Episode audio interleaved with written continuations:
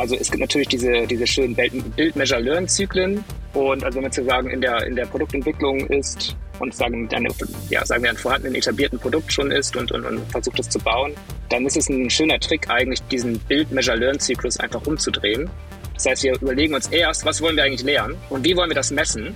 Und im dritten Schritt, was müssen wir eigentlich kleinstmögliche bauen, damit wir das lernen können? Und einfach durch diesen kleinen Trick eigentlich das umzudrehen, ist man sozusagen eigentlich schon lean, ohne dass man viel getan hat. Herzlich willkommen zum Digitale Leute Podcast. Hier ist Stefan von Digitale Leute und ich freue mich, euch heute wieder eine Podcast-Episode präsentieren zu können. Wir haben eine kleine Pause gemacht, was unsere Podcast-Produktion angeht, aber jetzt mit dem Sommer werden wir in unsere neuen Episoden reinstarten. Und ich freue mich sehr, euch ein spannendes Thema präsentieren zu können. Diese Podcast-Episode handelt von Lean Product Management und zu dem Thema werden Christoph Bresler, den kennt ihr schon aus einigen Episoden unserer Podcast-Serie mit Nickel Blase sprechen. Nickel Blase hat extrem viel Erfahrung in diesem Bereich. Er hat auch schon auf unserer Konferenz gesprochen gesprochen, hat auch schon Workshops dort geleitet. Ihr werdet äh, viele spannende Insights dort bekommen. Nickel Blase ist einer der Experten, die wir gewinnen konnten für unsere DL School, unser Product Owner Bootcamp, bei dem wir innerhalb von zwölf Wochen Product Owner ausbilden werden. Das wird auch so sich ein bisschen durch die nächsten Podcasts hindurchziehen. Es werden einige der Experten, die dort als Coach auftreten, hier im Podcast eingeladen und wir sprechen zu den Themen und den Modulen, die diese Experten in der School unterrichten werden. Schaut euch das mal an unter digitaleleute.de slash school. Findet ihr alle Informationen zu unserem Product Owner Bootcamp, zum Ablauf, was die Module dort sein werden und so weiter. Die erste Batch beginnt Anfang September und es sind noch ein paar Plätze frei, deswegen schaut euch das doch mal an. Aber jetzt viel Spaß mit der Episode zum Thema Lean Product Management. Hallo und willkommen beim DL School Podcast, dem Weiterbildungsprogramm von Digitale Leute und den passenden Podcast dazu. Mein Name ist Christoph Bressler und wir sprechen in diesem Podcast mit Trainerinnen aus unseren Bootcamps über die Themen, die sie begeistern und die sie coachen. Heute habe ich Nickel bei mir. Nickel ist ein Product Lead und Discovery Coach mit mehr als neun Jahren Erfahrung, einer Leidenschaft für schlanke Produktentwicklung, Innovation und UX-Design. Seine Welt dreht sich um das Entdecken von neuen digitalen Produkten sowie wertvollen neuen Produktfeatures. Wir sprechen heute über sein Modul aus dem Product Owner Bootcamp, das Lean Product Management. Und das heißt vor allem schlank und risikoarm Produkte zu bauen. Konkret wird es dann gleich, aber erstmal hallo Nickel, schön dich zu hören. Wie würdest du dich selber vorstellen? Ja, hallo Christoph, danke erstmal für die nette Einführung. Ja, ich bin Nickel, ich bin Product Lead bei Orbit Ventures. Was ist Orbit Ventures, muss ich vielleicht dazu erklären, um ein bisschen Kontext zu geben. Orbit Ventures ist ein Venture Builder aus Hamburg und wir haben so insgesamt ja so drei Angebote nach draußen. Einmal natürlich das Thema Venture Building. Was bedeutet, wir gründen mit größeren Konzernen, aber auch größeren mittelständigen Unternehmen. Unternehmen, die eben auf, auf sie, auf ihre Stärken passen, aber auch eben Unternehmen, die das, was in der Welt da draußen so passiert, im, im, in der Startup-Szene, im Corporate Venture Capital, das sozusagen validierte Geschäftsmodelle von, von außen nimmt und dann eben validiert und dann auf diese Corporate Partner anwendet. Das zweite, was wir tun, ist sogenannte Innovation, wo wir dann eben Firmen helfen, ihre Prozesse zu digitalisieren, eben auch Analysen fahren und die Probleme bestimmen und dann nachher eben auch tatsächlich in die Lösungsentwicklung gehen. Und der dritte Bereich ist so ein bisschen die Beratung oder Produktsupport wir sind jetzt alle keine klassischen Berater, wir haben alle so einen Produktentwicklungshintergrund, aber das, ist dann eben eine, eine Aufgabe, wo wir herkommen, eben das versuchen eben mitzubringen in Unternehmen und dort eben zu helfen, das auch anzuwenden. Ich habe ähm, fünf Produktowner in meinem Team. By the way, wir sind auch immer stark auf der Suche nach ähm, Product Owners. Das heißt, wenn ihr das hört, kommt doch gerne mal auf unsere Webseite orbitdigital.de und kommt mal auf unsere Karriereseite und guckt mal nach den Stellenangeboten. Das ist ja auch so ein der Gründe, warum ich natürlich eben auch, nicht nur weil ich gerne mein Wissen weitergebe und gerne sehe, wenn, wenn POs sich weiterentwickeln und, und wir mehr POs am Markt haben, das ist natürlich auch der, der, der Grund, warum, warum ich sozusagen bei der, genau, bei den digitalen Leute PO-School dabei bin. Das klingt erstmal super. Magst du uns ein bisschen abholen? Wie genau sieht deine Rolle aus? Was machst du im Alltag tatsächlich? Ja, zurzeit ist es so, dass ich so eine Mischung bin aus operativ, aber eben auch aus einer Leadership-Rolle. Das heißt, operativ bin ich eben aktiv daran beteiligt, insbesondere bei diesen Venture-Building-Themen als auch bei Produktsupport. Das heißt, bei der Digitalisierung von Prozessen, bei der Hilfe von Vorvalidierung von größeren Produkten und Geschäftsmodellen. Und gleichzeitig habe ich halt noch eine Leadership-Rolle, wo ich eben in diesem Team von diesen Product Ownern, die ich eben bereits erwähnt habe, versuche, die weiterzuentwickeln und denen eben mit Rat und Tat zur Seite zu stehen. Okay. Du sprachst eben davon, dass du jetzt auch in deiner Rolle verantwortlich für die Weiterentwicklung deiner äh, Product Owner bist. Wie macht ihr das? Was ist euch da wichtig, dass sich die Product Owner weiterbilden? Vor allen Dingen ist uns eine sehr, sehr gesunde Feedback-Kultur wichtig. Was bedeutet, wir haben Halbjahresgespräche und in Vorbereitung auf diese, die, die liegen gerade tatsächlich gerade wieder an. Ganz witzig, dort ist es halt so, dass wir uns gegenseitig Feedback geben. Das heißt, man gibt vorher an, mit welchen Leuten man zusammen gearbeitet hat oder von welchen Personen man auch Feedback haben will. Und dann bekommt man irgendwie von drei, vier, fünf Leuten Feedback und schreibt aber auch genauso Feedback für andere. Und das Feedback basiert halt vor allen Dingen auf unseren Unternehmenswerten, also Sachen, wie wir arbeiten wollen, wie wir kulturell aufgestellt sind. Es orientiert sich da ein bisschen dran. Und basierend auf diesem Feedback und eben das Feedback, was ich dann halt auch oft nochmal dazugebe, weil ich oftmals eben noch mehr Informationen habe und weil ich jetzt auch nicht immer in diesem Projekt operativ mit den anderen POs zusammenarbeite, sondern sozusagen den Hauptkontakt eben über die diese One-on-Ones habe. Durch diese verschiedenen Perspektiven und durch eine Eigenperspektive wird dann sozusagen so ein Entwicklungsplan aufgestellt, wo man dann eben gucken kann, wo kann ich mich eigentlich noch verbessern, was finde ich, was sagt mein Vorgesetzter, was sagen meine Kollegen und Kolleginnen und dementsprechend kann man sich dann eben zielgerichtet im nächsten halben Jahr weiterentwickeln. Das zweite ist eben, dass wir möglichst transparent, offen und ehrlich sind dass wir eine hohe psychologische Sicherheit irgendwie auch haben, die im Raum steht. Das heißt, alles kann angesprochen werden. Ich glaube, das ist super, super wichtig und das ist auch ein, ein Wert, den wir vertreten von Unternehmensseite. Ich glaube, so eins unserer Unternehmenswerte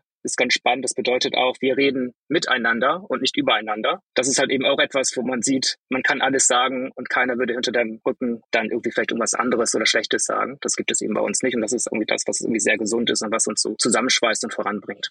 Du hast jetzt nicht erst deine erste Position inne, sondern du hast ja auch schon vorher spannende produktähnliche oder produktnahe Positionen eingenommen. Willst du uns mal kurz durchführen, was deine Reise war, die dich jetzt zu Orbit gebracht hat, in die Rolle, die du jetzt bist? Ja, ich glaube, ganz, das fing ganz, ganz früh an, eigentlich schon im Studium. Ich habe mich halt eben immer schon mit ähm, digitaler Produktentwicklung so beschäftigt, damals aber eben noch mehr aus der Designrichtung. Und mein allererstes Projekt, also wirklich aus der Selbstständigkeit heraus, zusammen mit meinem Kompagnon Adrian Block damals, haben wir den Auftrag bekommen, das Stadtportal bremen.de neu zu designen, also ein schönes Redesign. Und das war auch so ein bisschen der Einstieg über diese Selbstständigkeit, dass ich sozusagen die Chance hatte, an verschiedenen Projekten und mit verschiedenen Kunden zu arbeiten und so ein bisschen in dieses Berufsleben einzusteigen. Und dann bin ich 2013 zu Xing gegangen, was sich irgendwie rückblickend als sehr, sehr großes Glück herausgestellt hat, denn ich habe da super klasse Leute kennengelernt, wo ich auch, also auch Leute, mit denen ich auch heute noch Kontakt habe, die mir eben sehr, sehr geholfen haben, mich weiterzuentwickeln, insbesondere eben auch dieses ganze Produkthandwerk zu lernen, von Pike auf. Der Jan Mills ist auch dabei,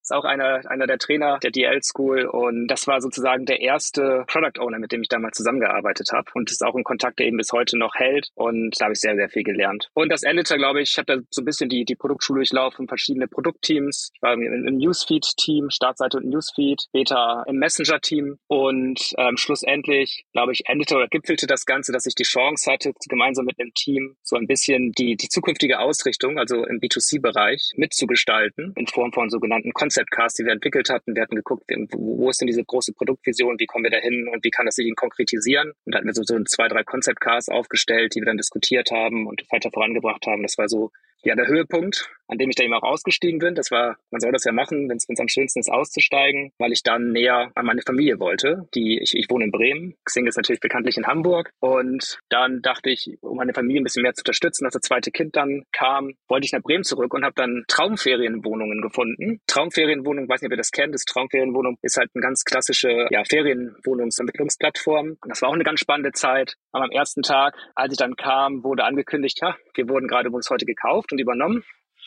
Das war natürlich sehr, sehr nette Überraschung. Das war dann Oyo. Oyo ist so ein indisches Hypergrowth-Startup, irgendwie auch noch gebackt von, von Softbank und hat nun in kleinen Bremen, in kleinen beschaulichen Bremen eben Traumferienwohnung gekauft. Das war dann eigentlich eine ganz, ganz wilde Zeit. Da gab es dann neues C-Level-Management, die kamen von Airbnb und Uber. Also in diesem kleinen, beschaulichen Bremen hattest du auf einmal Leute von Airbnb und Uber sitzen, die mit dir zusammen eben ein Produkt gebaut haben. Das war richtig klasse. Da habe ich richtig viele nette und sehr kompetente Leute kennengelernt. Gleichzeitig war noch die Unternehmensberatung Bain mit drin, ich glaube, San Francisco haben die, haben die, haben die sich immer zugeschaltet. Das heißt, auf einmal ist es super international und groß geworden. Es war eine ganz, ganz spannende Zeit. Und da habe ich vor allen Dingen in der Homeowner Business Unit das Growth Team aufgebaut. Das heißt, das gab es noch gar nicht bis dato. Und wir haben das dann eben von Pika auf neu aufgebaut, die äh, neue Strukturen aufgesetzt, methodisch eben anders rangegangen. Wir haben, glaube ich, das erste Mal in dem Unternehmen überhaupt AB-Testing eingeführt. Also es war sehr, sehr spannend. Dann aber auch irgendwann endete und ich wieder ein bisschen in die Selbstständigkeit gegangen bin.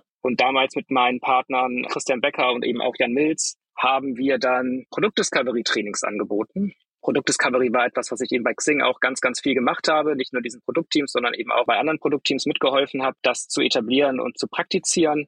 Einer unserer Kunden war Gigaset. Da waren wir eben ab und zu mal in Bocholt, sind wir mal runtergefahren, haben dann zusammen eben diese, über mehrere Tage diese Discovery-Trainings gemacht. Das war super spannend, weil äh, Gigaset natürlich ein Hardware-Anbieter ist vor allen Dingen. Auch eine kleine Fabrik und die produzieren da ja auch und das, das war richtig schön. Und dann haben wir nicht nur das gemacht, wir haben auch andere Projekte zusammen gemacht, zum Beispiel mit einer großen deutschen Modemarke, wo wir sozusagen eine Discovery gemacht haben über neue Vertriebskanäle im E-Commerce. Und dann bin ich aber irgendwann dann doch noch bei Orbit Ventures gelandet. Das war dann so im, im Herbst 2020. Danke für die Zusammenfassung, das war super. Du hast direkt sehr positiv reagiert, als wir dich angefragt haben, als Trainer auch dabei zu sein bei der DL School. Was war für dich der Grund, auch da dabei zu sein und mitzumachen für die Bootcamps, die wir anbieten? Ja, da gibt es verschiedene Gründe. Ich glaube, der erste, der wichtigste ist, dass ich eben nicht nur in meiner jetzigen Rolle sondern auch in Rollen, die ich davor inne hatte, immer schon andere Leute weiterentwickelt habe und das auch immer so ein primärer Fokus für mich war. Also es war für mich immer wichtiger, dass andere im Rampenlicht stehen, dass andere sich weiterentwickeln, dass andere tolle Sachen machen und dass ich quasi so ein bisschen im Hintergrund bin und, und eben versuche eben die Leute jetzt weiterzukriegen. Und das hab, ich habe gemerkt, dass mir sehr viel mehr Spaß gemacht hat, wenn andere Leute performt haben, als wenn ich das getan habe. Und deswegen ich, ich dachte ich immer, ich, ich muss eigentlich anderen Leuten helfen, sich weiterzuentwickeln und, und Wissen aufzubauen. Und das praktiziere ich jetzt eben auch schon seit ein paar Jahren. Und das ist irgendwie das, was mir dann irgendwie mehr Spaß macht. An einem gewissen Punkt habe ich das irgendwann mal für mich realisiert und seitdem macht mir das viel Spaß. Deswegen war natürlich das Angebot bei der äh, Digital Leute School mitzumachen eben für mich irgendwie hat sich sehr natürlich angefühlt und auf etwas, das eben auf, auf das einzahlt, was mir Spaß macht. Das ist das Erste. Das Zweite ist, ich bin natürlich auch immer auf der Suche gerade in meiner jetzigen Position eben nach POs. Und da merke ich eben auch, wie überhitzt der Markt gerade ist. Also wie, wie wenig Angebot es eigentlich gibt und wie viel Nachfrage da ist. Insbesondere, weil man jetzt natürlich nach der Pandemie nicht mehr lokal lokale, ähm, also lokal konkurriert um, um Talente, sondern eben tatsächlich schon weltweit, so kann man es sagen. Und, und deswegen glaube ich, es ist sehr, sehr wichtig, dass wir eben möglichst viele neue, gute POs und Produktmanager ausbilden und diese Ausbildung auch möglichst eben professionalisieren. Was bedeutet, dass wir eben in dieser Ausbildung vielleicht auch nicht allzu theoretisch immer unterwegs sein sollten. Denn das merke ich auch. Also mit Leuten, die nur Theorie können, ist immer gut, aber das sind halt eben auch Leute, die muss man erstmal selber dann wieder, wiederum ausbilden. Deswegen freue ich mich immer, wenn Leute kommen, die auch sozusagen von der, von der Praxis so ein bisschen Ahnung haben.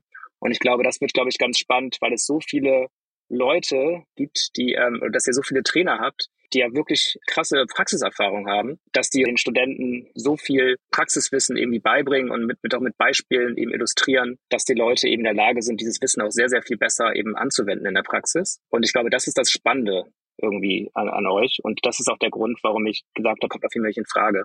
Vielleicht nochmal zusammengefasst.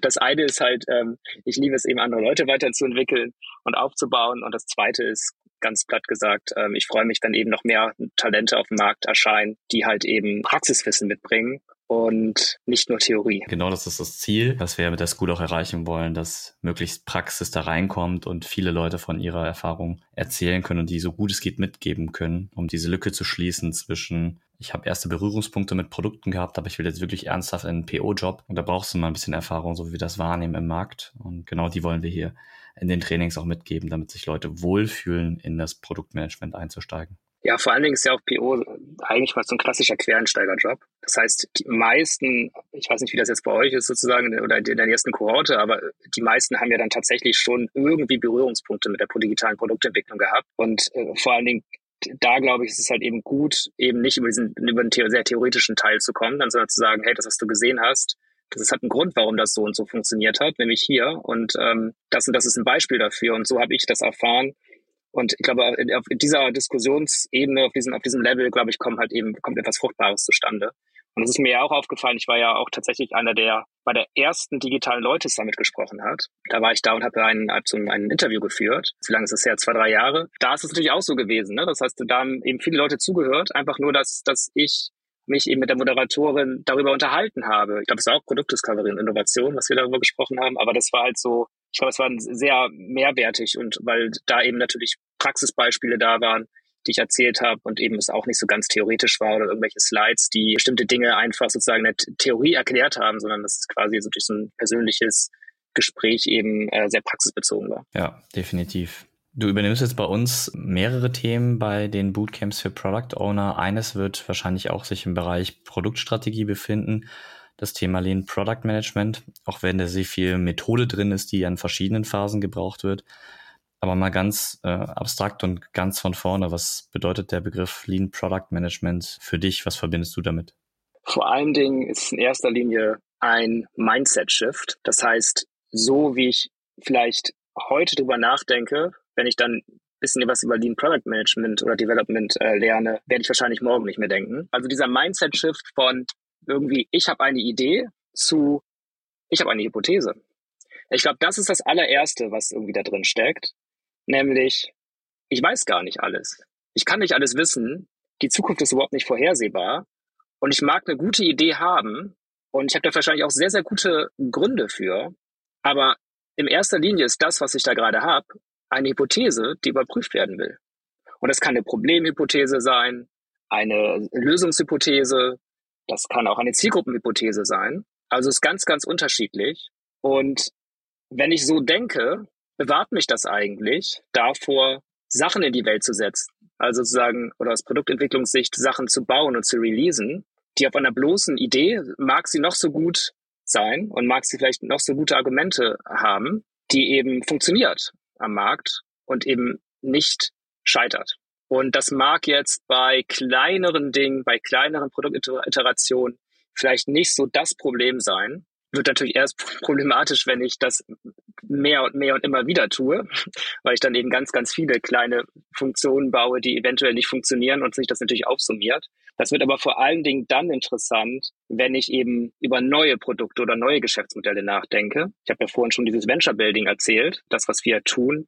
Da ist es natürlich besonders kritisch, dass die Sachen, die ich da baue und die mit dem und diese erste Iteration, mit der ich am Markt gehe, dass die möglichst gut funktioniert. Weil bis dahin, von dieser ersten Idee, ist dann, wo ich sozusagen das erste Stück Code wirklich release und, und die ersten Nutzer oder Kunden drauf habe, das kann halt mal eineinhalb Jahre sein. Und eineinhalb Jahre wirklich Geld reinstecken in ein Produktentwicklungsteam, das etwas baut, was am Schluss eventuell nicht funktioniert, aus Marktsicht, äh, aus, aus wirtschaftlicher Sicht oder eben aus Nutzerakzeptanzsicht, das wäre schon richtig, richtig große Verschwendung. Und das ist eben das, was Lean Product Management macht oder Lean Product Development, dass es eben versucht, diese Verschwendung eben möglichst, möglichst früh zu vermeiden im Prozess und eben zu reduzieren. Und das ist nicht nur eine Frage von irgendwie Ressourcen, die ich da verschwende, sondern es ist eben auch noch eine Frage von Motivation, die ich da verschwende. Stellt euch vor, ihr habt da ein komplettes Produktteam, weiß ich nicht, sechs, sieben, acht Leute plus PO und, und entwickelt jetzt eben für eineinhalb Jahre was und das scheitert und vielleicht dieses Produkt wird aufgelöst, das ist natürlich das Unmotivierendste, was man sich vorstellen kann. Und das ist auch etwas, was wir irgendwie nicht, glaube ich, unseren Team und Teamkolleginnen antun wollen. Das ist halt etwas, was wir aufrechterhalten wollen, dass eben genau das nicht passiert.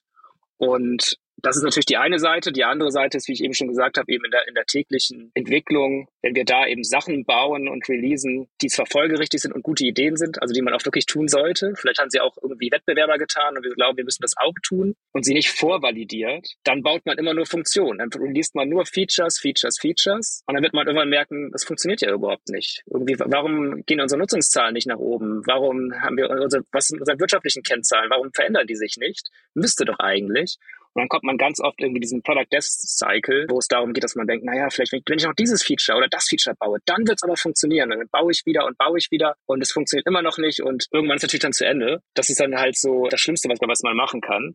Also in so einer Feature Factory zu sein, wo man immer denkt, dass das nächste Feature wird irgendwie nochmal alles umreißen und irgendwie alles dann verbessern und alles wird gut.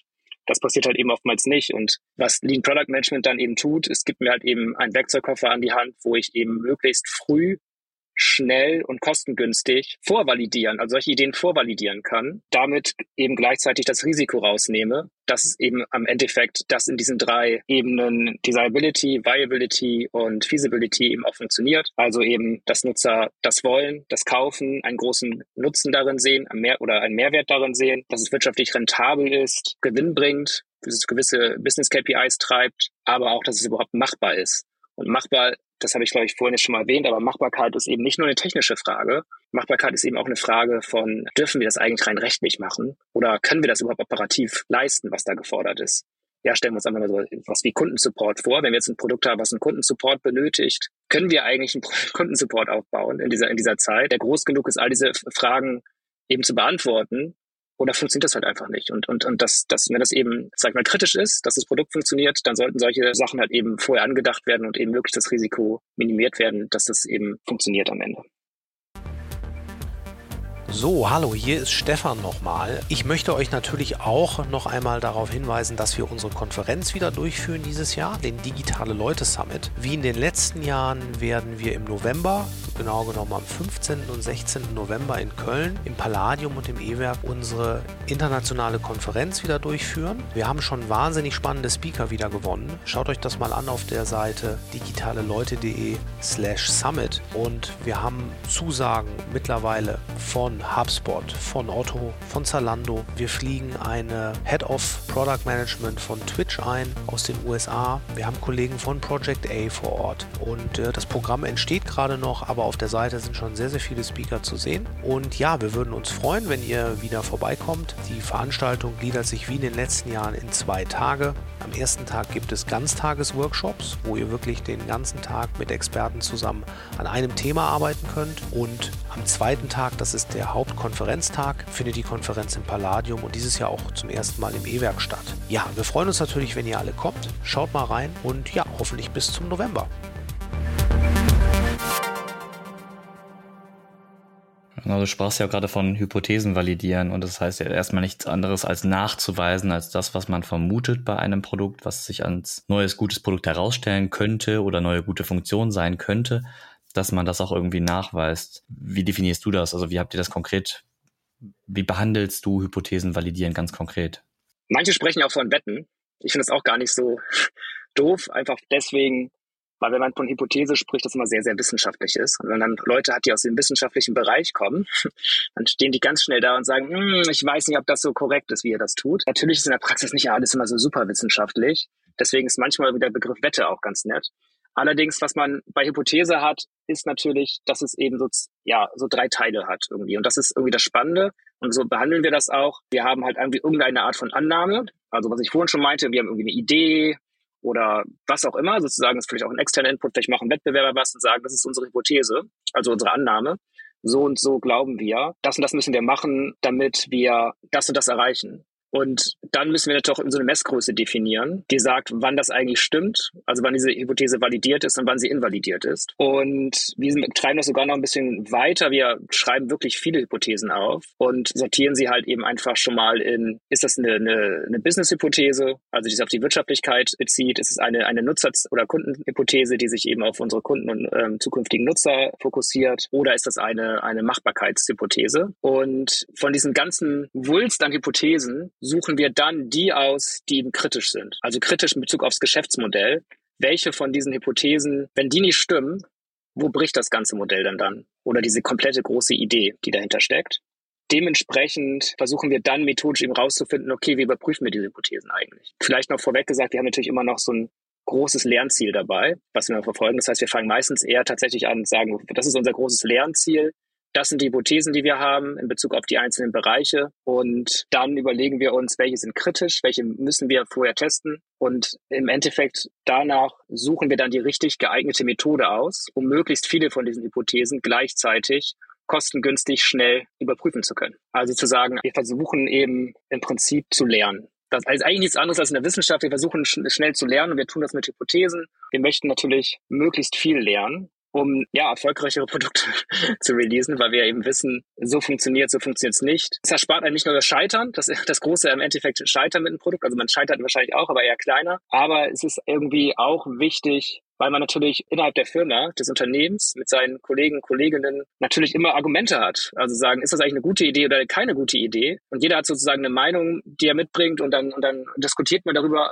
und man kommt eigentlich zu nichts ist es sozusagen mit jeder Hypothese, die man prüft hat, kommt man natürlich ein bisschen der Wahrheit ein bisschen näher. Man nähert sich der Wahrheit und hat natürlich ein einfaches Leben, weil man sozusagen in diesen Meetings eben jetzt nicht mehr sich zu Tode diskutieren muss. Man kann einfach sagen, wir haben die und die Hypothese überprüft und so, das ist der Outcome, also das ist das Ergebnis, so ist sie validiert, so ist sie invalidiert und das erspart, macht das Leben halt einfach deutlich leichter. Und wie man das vielleicht noch ein Stück weiter, wenn man das natürlich methodisch überprüfen will, kann man es, glaube ich, in zwei Sachen tun. Also es gibt natürlich diese, diese schönen Build-Measure-Learn-Zyklen. Und also wenn man sozusagen in der, in der Produktentwicklung ist und sagen, mit einem, ja, sagen wir, ein vorhandenen etablierten Produkt schon ist und, und, und versucht es zu bauen, dann ist es ein schöner Trick, eigentlich diesen Build-Measure-Learn-Zyklus einfach umzudrehen und zu sagen, er ist eigentlich gar nicht Build-Measure-Learn, sondern Learn-Measure-Build. Das heißt, wir überlegen uns erst, was wollen wir eigentlich lernen, also lernen, und wie wollen wir das messen? Und im dritten Schritt, was müssen wir eigentlich kleinstmögliche bauen, damit wir das lernen können? Und einfach durch diesen kleinen Trick eigentlich das umzudrehen, ist man sozusagen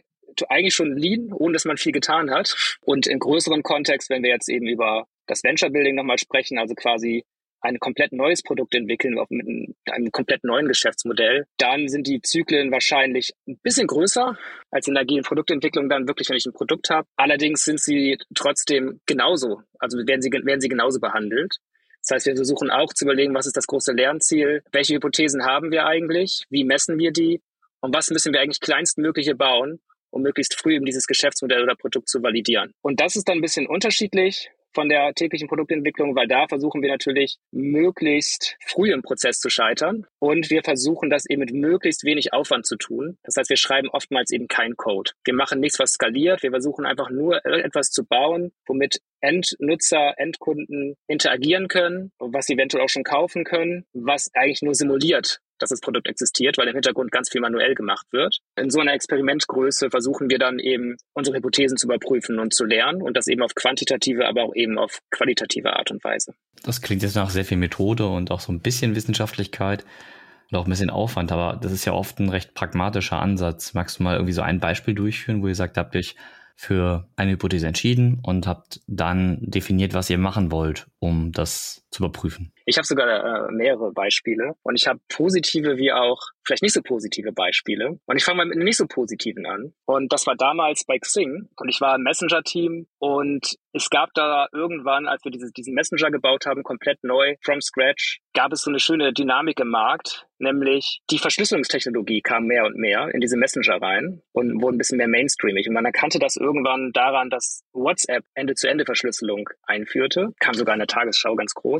Da kam dann so diese Idee auf und ich glaube auch zu Recht, ob dieser Messenger, den wir da gerade bauen, es war noch gar nicht klar, ist, ist der nur für diese Plattform, ist vielleicht auch eine Standalone eigene App und so weiter und so fort. Und was kann man noch damit machen und wie könnte man das noch vertreiben? Der muss doch eigentlich auch verschlüsselt sein. Und dann haben wir das tatsächlich eineinhalb Jahre, glaube ich, ungefähr gebaut. Weit genau weiß ich jetzt auch nicht mehr ob das genauso lange war. Und das ist super komplex. Also wir mussten natürlich, mehrere Entwickler mussten darauf arbeiten. Und es gab auch noch einen Sicherheitsexperten, also einen, einen Verschlüsselungsexperten, der dazugekommen ist, den wir gebucht haben, der uns da unterstützt hat. Wir mussten Audits natürlich machen, also quasi von externen Dienstleistern eben überprüfen, ob das wirklich sicher ist. Und dann ist es natürlich in der Entwicklung auch super komplex. Es gibt ja keine Edge Cases. Das heißt, du musst wirklich alles von vorne bis hinten bauen. Und das war, das war super anstrengend. Und wir haben das dann gemacht und wir haben das gar nicht vorvalidiert. Man hätte auch sagen können, das ist eine super Idee und diese, ganze Marktdynamik ist gerade da und wir verstehen dieses Momentum, was, wir, was da gerade entsteht. Aber wir validieren das erstmal. Wir gucken erstmal, ist es eigentlich etwas, was unsere Nutzer auch brauchen und wollen und haben müssen? Und wie können wir das eigentlich rausfinden? Und wir nehmen das erstmal als Hypothese. Was ich vorhin meinte auch, das ist eine Idee. Nein, das ist keine Idee, das ist eine Hypothese.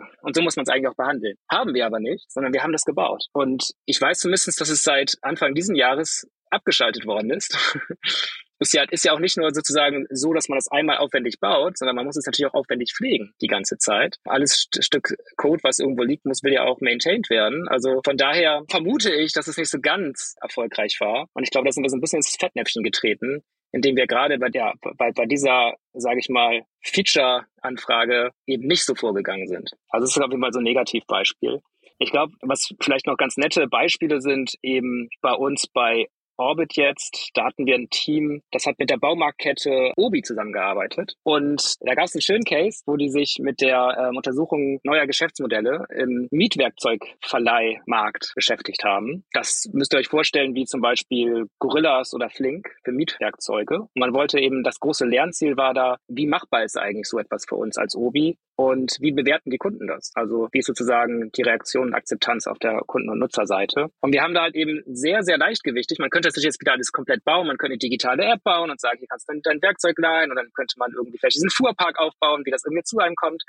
Das haben wir aber nicht getan. Wir haben dann einfach ein ganz, ganz simples Formular in den digitalen Raum gesetzt, wo sich Obi-Kunden tatsächlich Leihwerkzeuge einfach kaufen konnten oder leihen konnten, wo sich eben Mietwerkzeuge leihen konnten. Und die wurden halt digital angeboten. Und was wir gemacht haben, wir saßen, oder ich war nicht jetzt persönlich dabei, also das Team saß dann im Obi Baumarkt. Und sobald eine Anfrage reinkam, sind die zur Leihwerkzeugabteilung, haben dieses Werkzeug ausgeliehen, vorne mit unserer Orbit-Kreditkarte bezahlt und sind dann eben entweder mit Auto und Anhänger für die großen, schweren Sachen oder für die kleine Sachen mit Bohrmaschinen dem Fahrrad sind die dann zu den Kunden gefahren und haben dieses äh, Leihwerkzeug geliefert. Und da haben wir eben nicht nur äh, diese Daten gehabt, wer fragt es eigentlich an und aus welchem Grund und was wird da ausgeliehen, sondern wir konnten natürlich auch vor Ort dann qualitativ fragen, das haben wir dann oftmals bei der Abholung gemacht, wie das denn war. Wie war die Erfahrung? Was lief gut? Was lief nicht gut? Also wir konnten wirklich sehr, sehr viel über diese Endkunden lernen. Und es war halt eben ein super spannender Test, der eigentlich, wo keine Zeile Code geschrieben worden ist, der einfach so mal aufgesetzt werden konnte und eben sehr, sehr günstig, bevor man überhaupt irgendetwas entwickelt.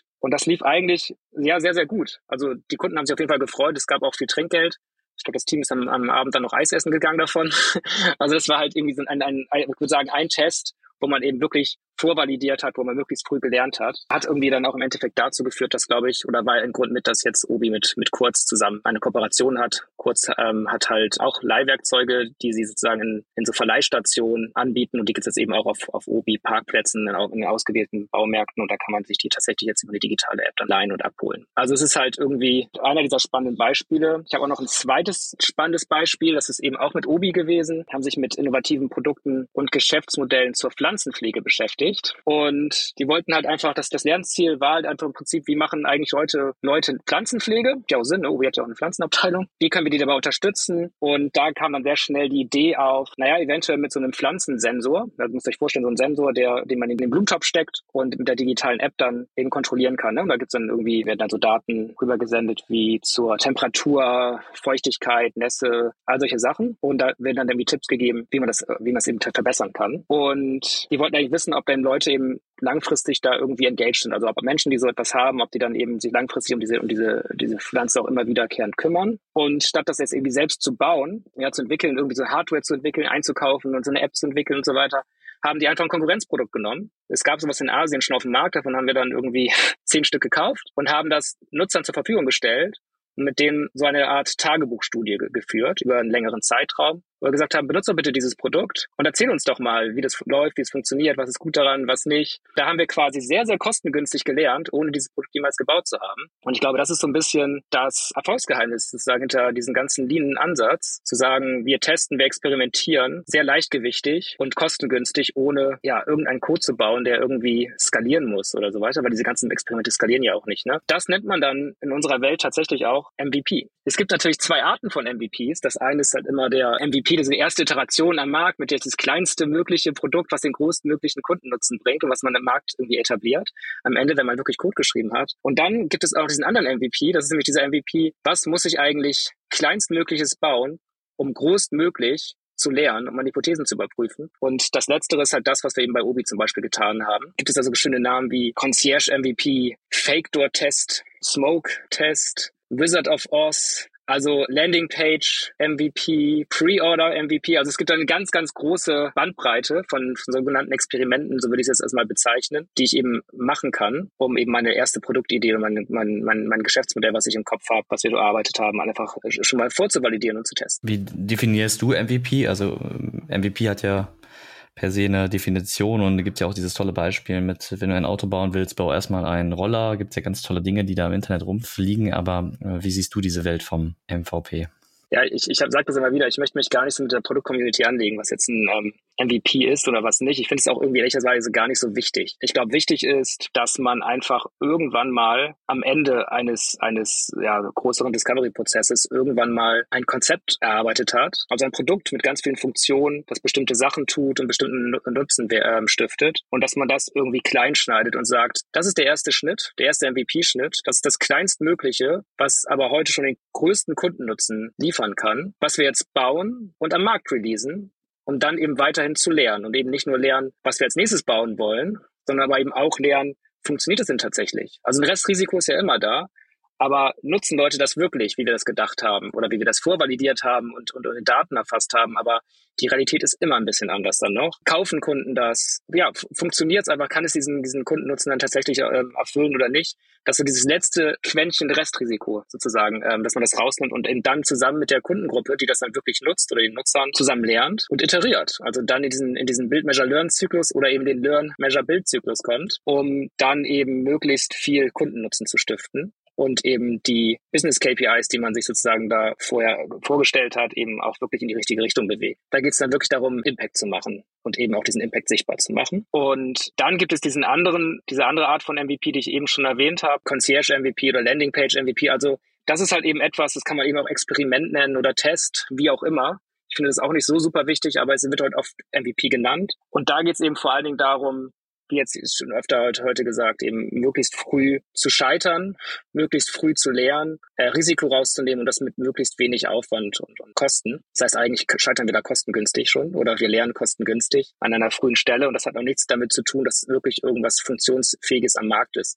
Ich stelle mir das immer so ein bisschen vor wie ein, wie ein Getränkeautomat, der drin aber hohl ist und ein Mensch drin sitzt. Wo ich einfach so, keine Ahnung, Geld reinwerfe und, und der Mensch nimmt das, wechselt das, schmeißt es wieder raus und, und, und nimmt hinter sich aus dem Kühlschrank, aus dem Mini-Kühlschrank irgendwie eine Cola raus und, und, und tut sie eben in die Ausgabe. Um zu sehen, ob der Christoph wirklich zu dem Automaten läuft und sich was zu trinken genau. holt oder ob ihr, ob ihr Langeweile habt, weil gar keiner zu euch läuft, weil alle denken, ja, der Automat ist bestimmt dreckig, da will gar keiner hingehen. Ja, oder weil du vielleicht deine, deine, deine, deine mit der EC-Karte mit deinem Handy zahlen willst und, und da gibt es nur einen Münz-Slot äh, und wir herausfinden wollen, ja, kaufen Leute überhaupt noch mit Münzen in, in Automaten? Wissen wir gar nicht nicht, müssen wir mal rausfinden. Genau solche Sachen. Ja, diese ganzen Experimente haben ja auch immer so Methodennamen, wie du gesagt hast, Wizard of Oz und so weiter. Weiß man das einfach oder wie kommt man auch auf solche kreativen Experimente, die dann wirklich ein Ergebnis liefern? Ist das, ist das eine Einzelleistung, eine Teamleistung? Wie passiert sowas bei euch? Also generell, wie sie funktionieren, ist natürlich in der Literatur einschlägig beschrieben, vor allen Dingen bei Eric Ries im Lean Startup, natürlich auch in tausend Artikeln. Aber dann, wenn es darum geht, wie wollen wir jetzt diese Hypothesen überprüfen? Was, was ist es denn, was wir machen könnten? Dann ist es meistens schon eine Teamleistung, klar. Dann sitzen wir zusammen und sagen, wir haben die und die Hypothesen, die sind kritisch, die müssen wir überprüfen, ansonsten wird es irgendwie alles zusammenbrechen und nicht funktionieren. Wie können wir das denn jetzt lernen, ob,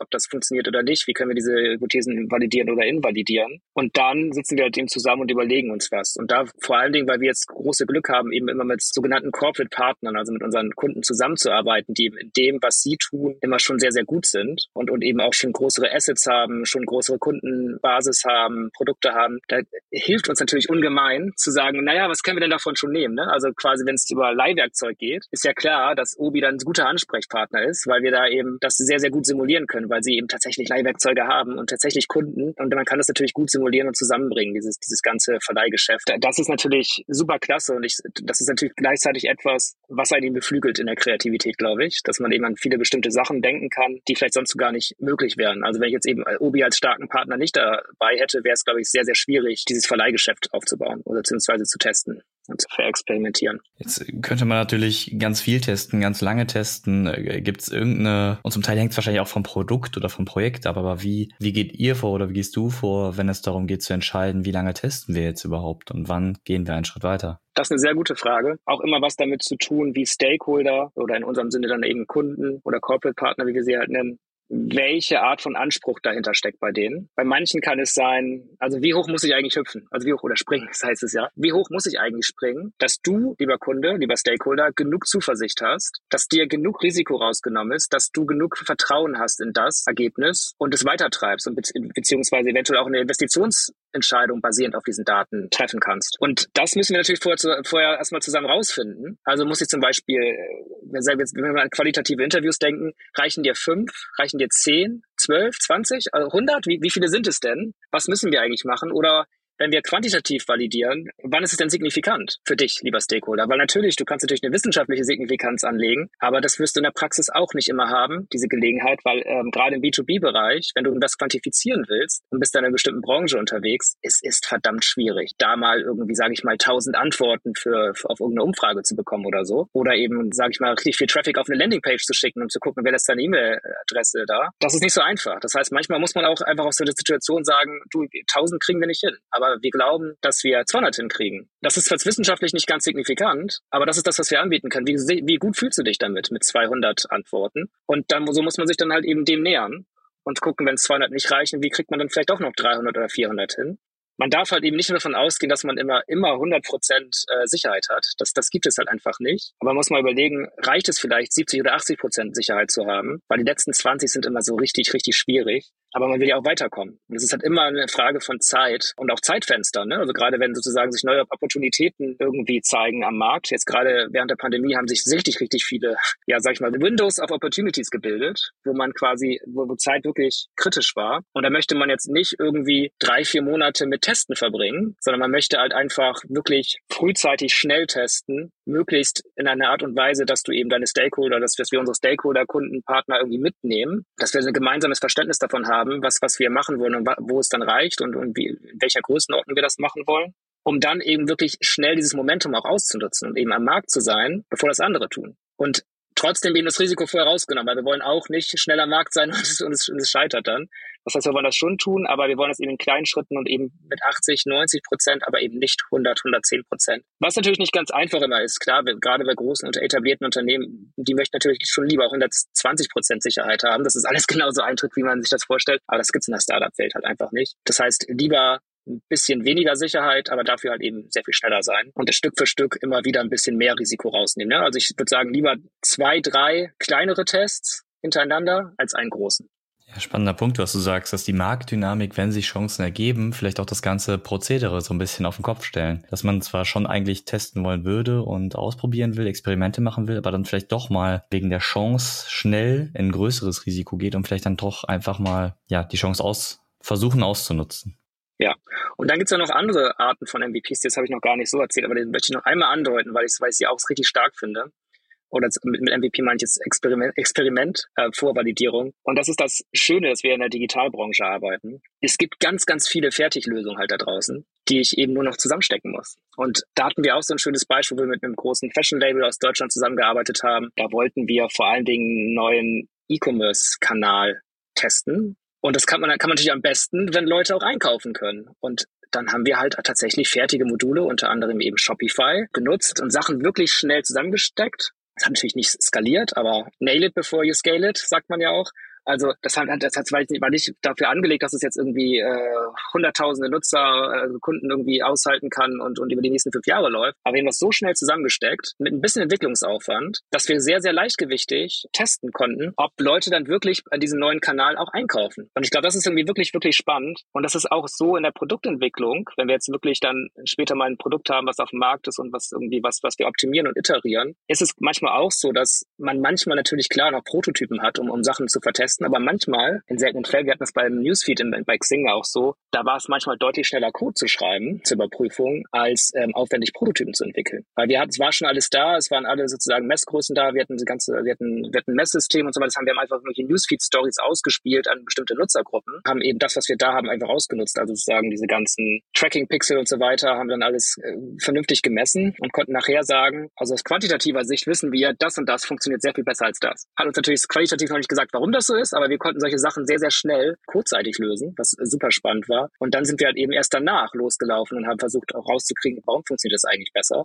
Das heißt, wir haben das ein bisschen umgedreht. Wir sind eben quantitativ gestartet haben dann die qualitativen Interviews gemacht und dann auch oftmals Prototypen mitgebracht. Und diese Prototypen, das war natürlich auch spannend, haben wir mal mit realen Daten gefüttert. Wir haben dann wirklich die, die, die, äh, damals war das, glaube ich, noch ein bisschen einfacher datenschutzrechtlich, aber wir haben dann geguckt, wer kommt denn da eigentlich so, wer ist, welche Testnutzer haben wir eingeladen und haben diese Probanden dann äh, im Xing-Netzwerk gesucht und haben dann geguckt, ja, welche Kontakte haben die, was haben die Kontakte so geteilt, also wirklich so investigativ und haben dann das wirklich diese Prototypen reingemacht. Es war zwar ein Papierprototyp manchmal, aber haben dann quasi echt, echte Kontakte reingemacht, echte Fotos, echten Content und so weiter und konnten dann konnten das vorgelegt. Das heißt, es war zwar ein Papierprototyp, aber war der verdammt real weil alles sozusagen wirklich stimmte, was da drin war in diesen, in diesen Newsfeed-Stories und konnten dadurch eben auch super gut lernen. Je realer es sich eben anfühlt, auch wenn es Papier ist, desto mehr kann man eigentlich und besser und früher kann man eigentlich lernen. Okay, dann mal ganz kurz die spezifische Frage. Wie hat sich das konkret und real angeführt bei dem Papierprototypen? Wie habt ihr das gemacht? Wir haben es eben auf Papier ausgedruckt also sozusagen so einzelne Newsfeed-Stories ne, aus, aus dem Kontaktnetzwerk, was andere Leute eben teilen oder ähm, was, dass andere Leute einen neuen Job haben, als was man in seinem Newsfeed sieht, haben das noch schön, schön laminiert, dass man das gut anfassen kann und dann haben wir halt eben Card-Sorting da gemacht. Welche Newsfeed-Stories sind denn jetzt für dich zum Beispiel die interessantesten? Wenn du jetzt nur fünf auswählen dürftest, welche würdest du wegtun? Warum ist eigentlich die hier interessant und die andere nicht? Das ist doch der gleiche Content. Aha, es liegt an, den, an dem Kontakt, weil das eine intimere Verbindung zu, diesem, zu dieser Person als zu der anderen. Und also konnte man wirklich sehr, sehr viel lernen. Einfach dadurch, dass man mit realen Content da hantiert hat und nicht sozusagen hypothetisch. Stell dir vor, hier wäre wär der und der Link, wo die Leute gesagt haben, das interessiert mich nicht. Was, was ist für den Link kenne ich nicht. Also kenne die Person noch nicht mal. Also die ganz, ganz oft eben so eine, so eine, so einen großen Abstand genommen haben zu diesen, zu diesen Prototypen. So waren die wirklich mittendrin und haben gar nicht mehr unterschieden zwischen real und nicht real. Das ist, das, für die war das kein Unterschied, dass jetzt, jetzt Papier war und kein, kein digitales Produkt. Und es war halt im Prinzip auch ein bisschen concierge-mäßig, weil wir haben halt einfach äh, im Hintergrund ganz, ganz viele ähm, manuell sozusagen Sachen zusammengestellt und kuratiert für diese Leute und haben geguckt, wie die darauf reagieren. Wenn du jetzt in der School andere Menschen das beibringst oder generell Menschen trainierst, Bereich digitale Produktentwicklung, was wäre dir da wichtig, was die Leute von dem Thema Lean Product Management wirklich mitnehmen? Ich glaube, das allererste ist eben, was ich vorhin schon mal eingehend sagte, ist halt irgendwie so ein bisschen diesen Mindset-Shift sozusagen hinzulegen. Ich habe eine Idee zu, ich habe eine Hypothese ich glaube, das ist das ganz Allerwichtigste, weil wenn man, wenn man das, wenn das da so mal Klick macht im Hirn, dass man sagt, okay, das ist eigentlich gar keine, das ist nur eine Idee. Eine Idee kann ich überhaupt nicht testen oder die kann ich überhaupt nicht verbalisieren sozusagen in, in so ein T -T Testkonzept. Also das, das heißt aber in der Hypothese kann ich das eben und kann sie auch messbar machen. Das heißt, ich muss dazu übergehen zu sagen, ich habe von einer Idee, ich habe zu einer Hypothese und wenn ich eine Hypothese habe, habe ich halt eben auch ein Lernziel. Und ich glaube, das ist, das ist gut und dann kann ich eben überhaupt in diesen in diesen Prozess, in diesen iterativen Lernprozess überhaupt einsteigen. Ich glaube, das ist das Erste, was man irgendwie lernen muss und das kann man am besten, wenn man das mal eben real für sich selbst mal erfahren hat oder mal gesehen hat, wie es funktioniert oder auch mal darüber gehört hat, wie andere Leute das erleben. Also ich glaube, sonst ist es wirklich schwierig, ähm, von sich aus sozusagen diesen Schritt zu machen. Ich erwische mich dabei selbst auch immer wieder, dass ich irgendwelche Ideen habe, denke, das ist eine gute Idee. Und wenn mich dann mal jemand fragt, ja, was ist denn die Hypothese, dann, dann muss ich auch mal wieder nachdenken, sagen, ja, stimmt, du hast ja recht. Also ich meine, das passiert einem auch im Tagesgeschäft immer wieder, dass man eben, ne, also ich habe ja vorhin die, die Xing-Story erzählt. Ich meine, beim Messenger, das waren ja alles intelligente, schlaue Leute da. Und alle wussten eigentlich, dass man sowas vorvalidiert. Aber es ist halt einfach im Alltag irgendwie dann untergegangen. Also es ist, das ist ganz normal, glaube ich, dass man das mal nicht hat, aber es wäre schon gut, wenn man einfach generell so arbeitet, also sehr hypothesengetrieben.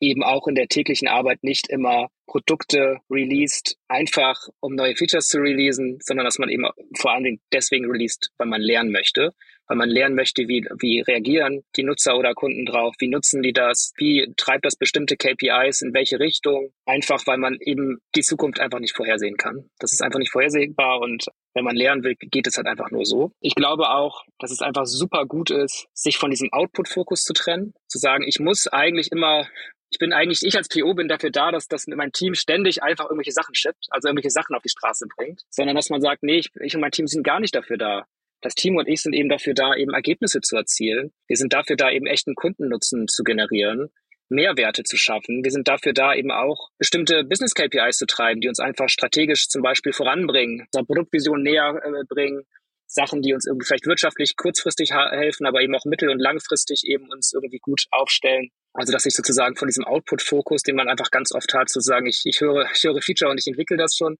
mehr zu, ja, zu einem Outcome beziehungsweise Impact-Fokus. Was bedeutet, ich bin sehr viel ergebnisorientierter und versuche eben erfolgreiche Produkte zu releasen und nicht einfach irgendwelche Produkte. Heißt das für euch dann in Konsequenz auch immer, dass ihr oder immer wieder mal, dass ihr nicht mehr Funktionen baut, sondern eher mal länger testet und experimentiert, aber dafür bessere Funktionen baut? Kann man das so zusammenfassen?